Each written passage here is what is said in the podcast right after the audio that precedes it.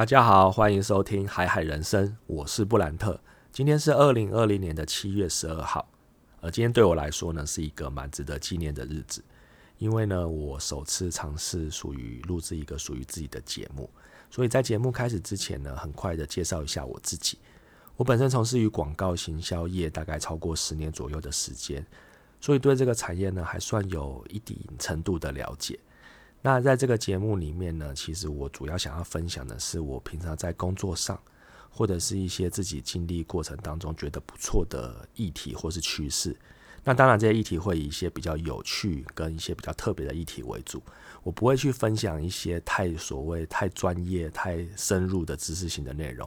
譬如说，三十分钟快速了解关键字如何操作，或者是三十分钟快速了解赖官方账号如何经营。就这些东西，其实你如果在网络上面查询，真的有很多相关的内容。但我觉得在 Podcast 上面这个平台上面呢，其实嗯不适合分享那么硬的东西。所以呢，我当然还是走一些比较轻松、比较特别、比较有趣的议题。那当然我会加入一些我自己从这个业界人士的观点做出发。所以呢，如果你本身对这个产业就很熟悉，但是因为你平时工作真的很忙碌。那可以透过我这样子分享的内容，了解一下目前有一些比较特别的议题是什么，可以帮助你，不管是在跟客户啊、同事啊，甚至自己的家人朋友讨论的时候，有一些更多的资讯来源；又或者是说，你其实对这个广告行销产业非常有兴趣，可是你不知道这个产业到底在做些什么。那我会从一些我自己的观点跟大家做分享，甚至呢，未来我可能会再讲一些说，在这个产业里面，我们平时工作到底在做些什么。可能是工作的流程，或者是一些我觉得有趣的秘辛吗？好，秘辛好了，那也可能可以再分享一些可能更广的议题。那当然就是看未来跟大家互动的状况怎么样。好，所以呢，我接下来呢会分享一些我觉得很有趣的议题。那目前预计更新的频率是大概每个礼拜会一次。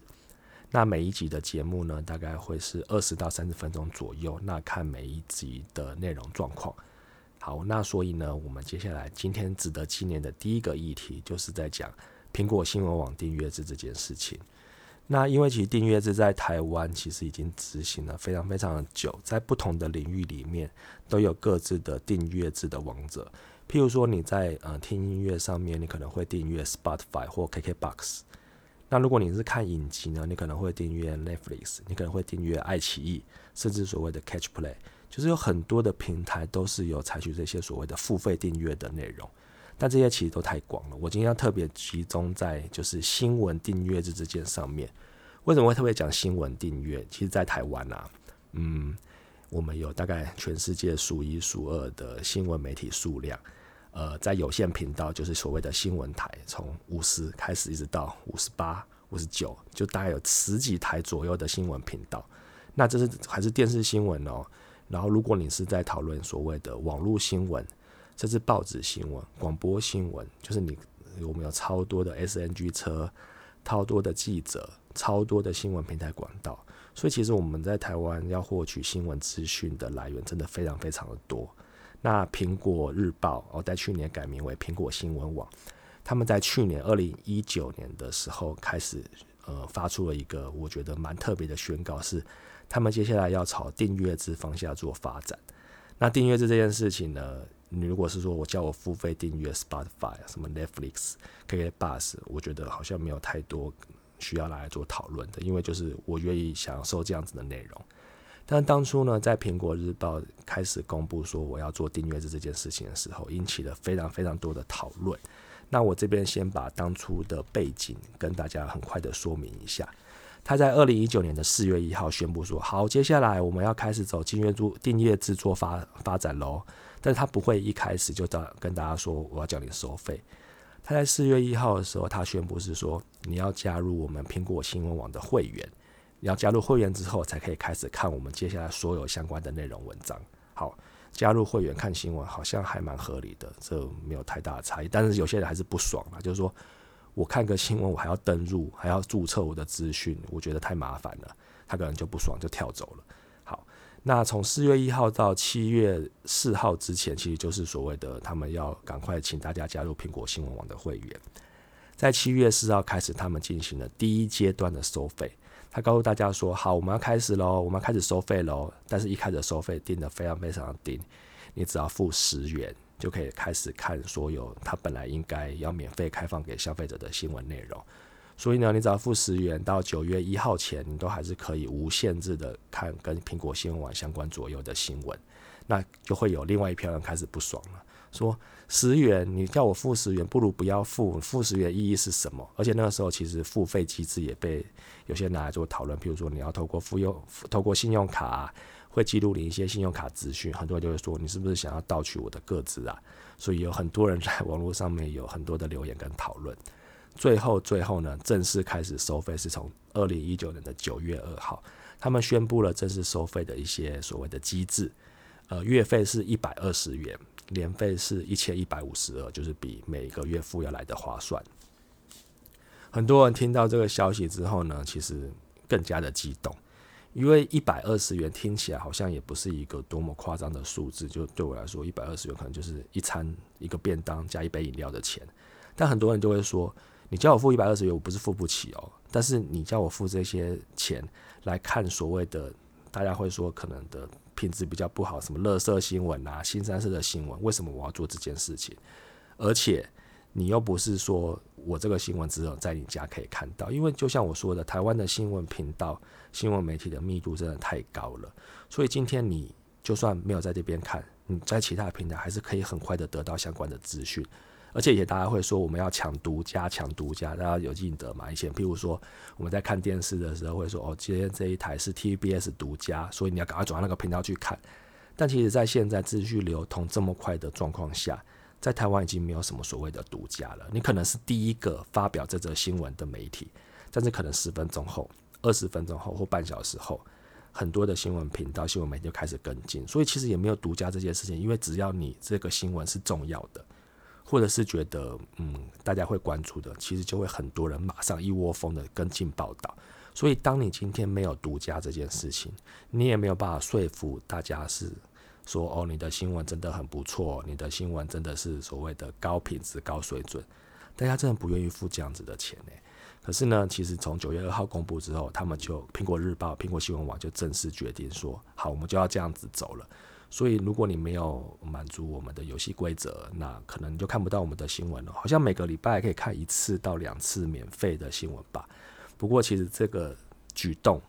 造成了他们非常非常大的影响。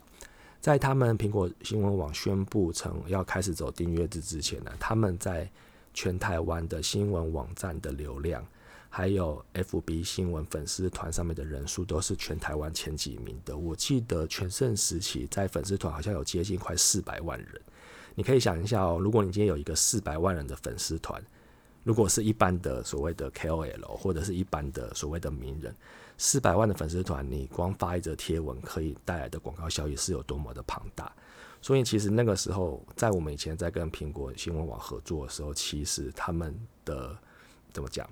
他们的配合方式是比较自私的，因为他们的流量大，他们的粉丝人数多，所以其实今天很多客户都会抢着要跟他们合作，因为有比较大的曝光跟比较高的流量。但是呢，当他们公布了就是要订阅制这件事情之后，其实对他们自己的粉丝团带来非常非常大的影响。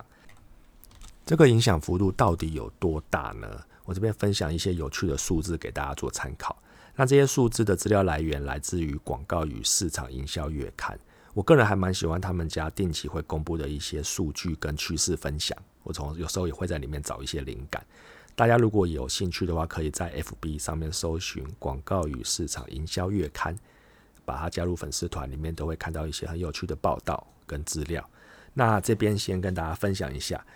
在他有观察了苹果日报粉丝团的数据观察，那统计时间呢是二零一九年的三月到八月，就是到他正式开始宣布要收费每个月一百二十元的九月之前，那他粉丝团上面苹果新闻网的回文比率下滑了八十一趴，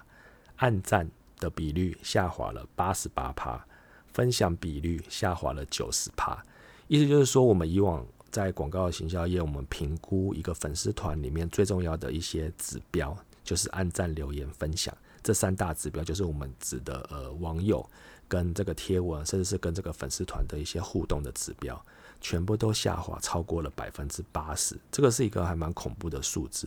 原因是因为，因为他本来的粉丝人数其实是很多的哦。这边额外分享一下，他的粉丝数只下滑五趴而已，也就是说，很多人虽然他们可能没有加入会员，他们也不愿意付钱，他们可能对苹果新闻网也不是很开心，但是呢，他们并没有因为这样子退粉丝。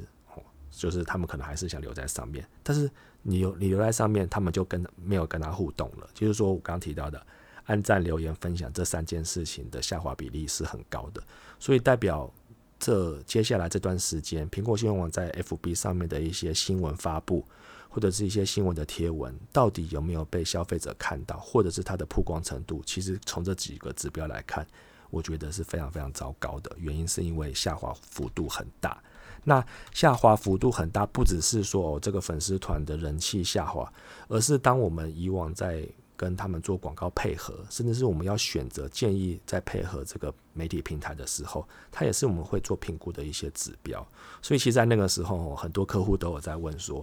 啊，苹果新闻网现在搞这一招，我们到底还要不要在他们那边下广告啊？或者是说，我们到底有没有必要再继续跟他们合作？那其实那个时候我都还蛮建议客户是说，我们可以先观望一阵子，因为不知道他们后后面会不会做政策的转弯，或者是说这只是一个当时候当时比较负面的一些所谓的讨论声量。所以其实就像我说的，新闻平台并没有说哪一个不可以被取代，因为台湾的新闻平台太多了。所以那个时候的确哦，蛮多的预算在那个时候其实本来要下载苹果新闻网的，的确是 hold 住了，因为状况不明。你本来可以评估它的效益大概是可能是一百趴，可是因为这样子，不管是按赞、留言、分享下滑，还是消费者对他们本身的订阅值并不买单，所以其实曝光程度啊，或一些效益可能影响程度是非常非常高的。所以那时候我们真的就是叫客户预算都先暂缓，但是也不是说完全不下了，我们还是会看每一波的状况。所以在那个时候的确，嗯，我觉得啦，苹果新闻网他们想要走这条路。付费订阅制，他们自己也经过许多的深思熟虑，不然他们不会想要走这条看起来很危险的一条路。只是呢，就实际上数字呈现出来的结果，我觉得的确是蛮危险的。那这边再跟大家分享几个比较有趣的数字，一样来自于广告与市场营销月刊，它在今年二月二十五号的时候公布了另外一个。针对网络新闻平台的一些流量观察报告，是针对二零一九年一整年的。那里面呢，当然有我们这次的主角苹果新闻网，它的平均流量呢，从平均的五千九百万，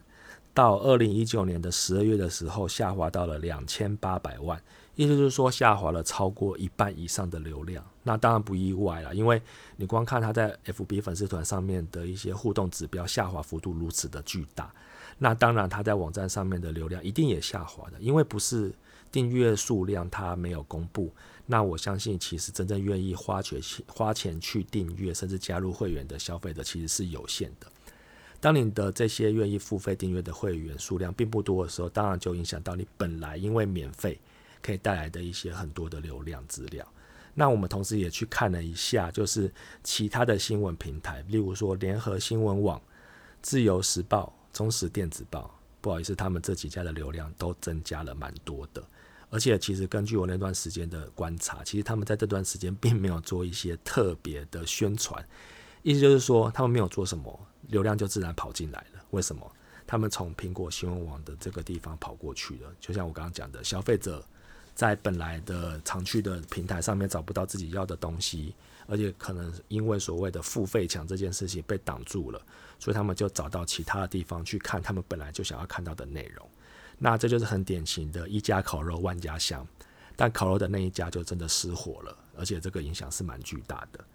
好，那我这边最后呢，其实分享一下，在就如同我一开始所提到的，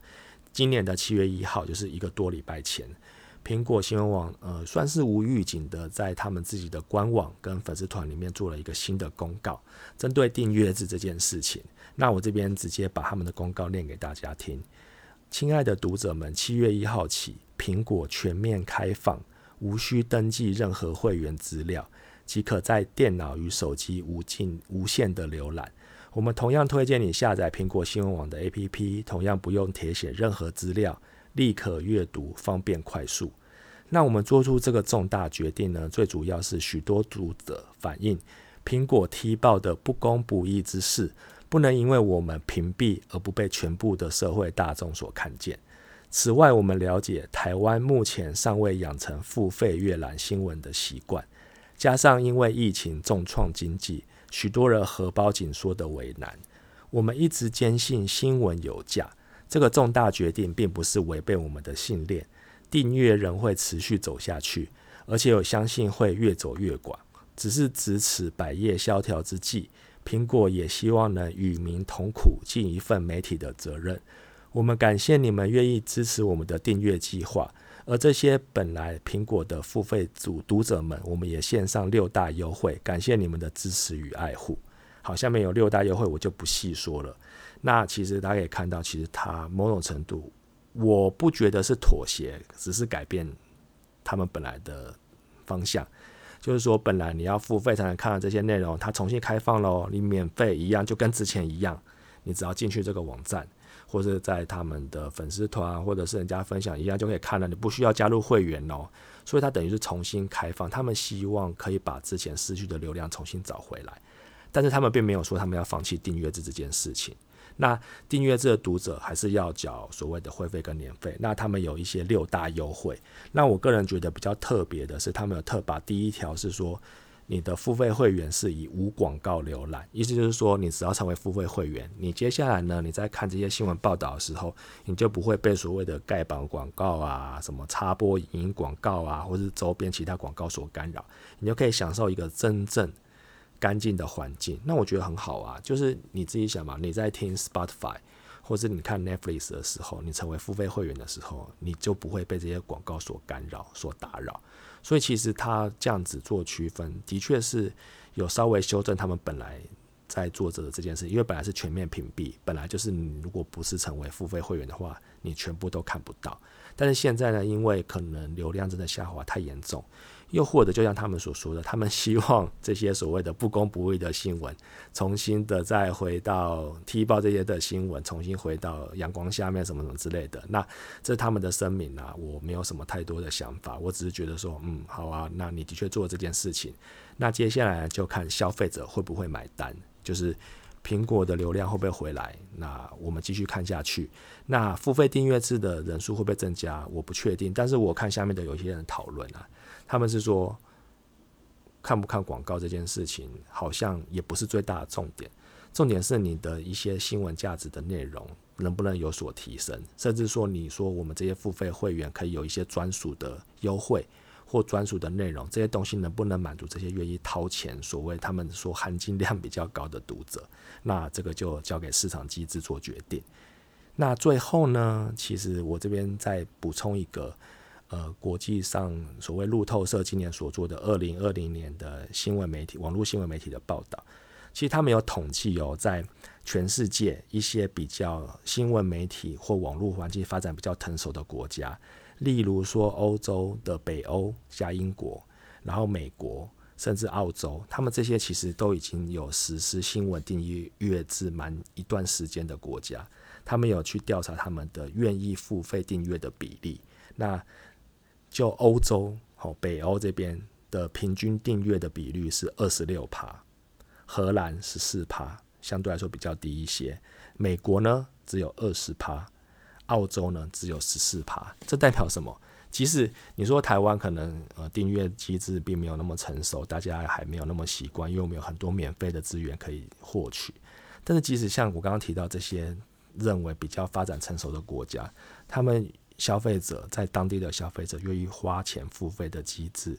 的比例来说，其实也不超过三十趴，连三分之一都没有。所以我觉得付费新闻订阅这件事情还有一段蛮长的时间要走，因为其实背后有太多的可取代性，而且竞争真的太激烈了。我今天只要有超过一半的平台跟你说，你只要免费，我就可以来，因为他们就可以赚流量、赚广告费。所以消费者当然是找自己觉得 OK 的啊，我们。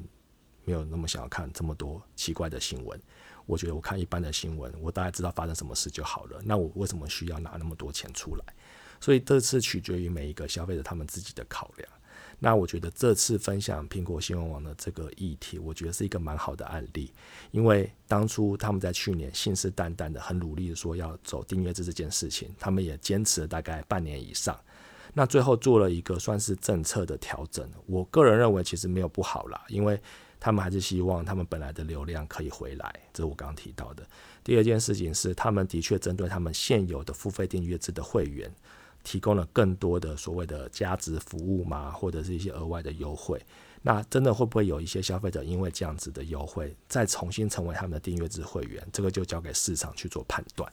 所以呢，其实今天最后讲的这些议题啦，我觉得真的还蛮特别的。我一开始说呃不意外，但是现在想说，嗯，大家都有自己的考量，因为其实你做媒体平台，尤其是在网络上这个环境。流量真的很重要，而且其实它会影响到你的广告预算有没有机会被投入在这个平台里面。那以我们在这个业界的观点，当然是说什么样对客户来说最有利，也就是说你这个平台有最好的曝光、最好的互动、最大的关注度，那当然广告预算就会往那边去做流动。就跟为什么大家很习惯把预算下在 FB 啊、下在 Line 啊、下在 IG，十年前可能下在雅虎，其实这就是市场决定的一切。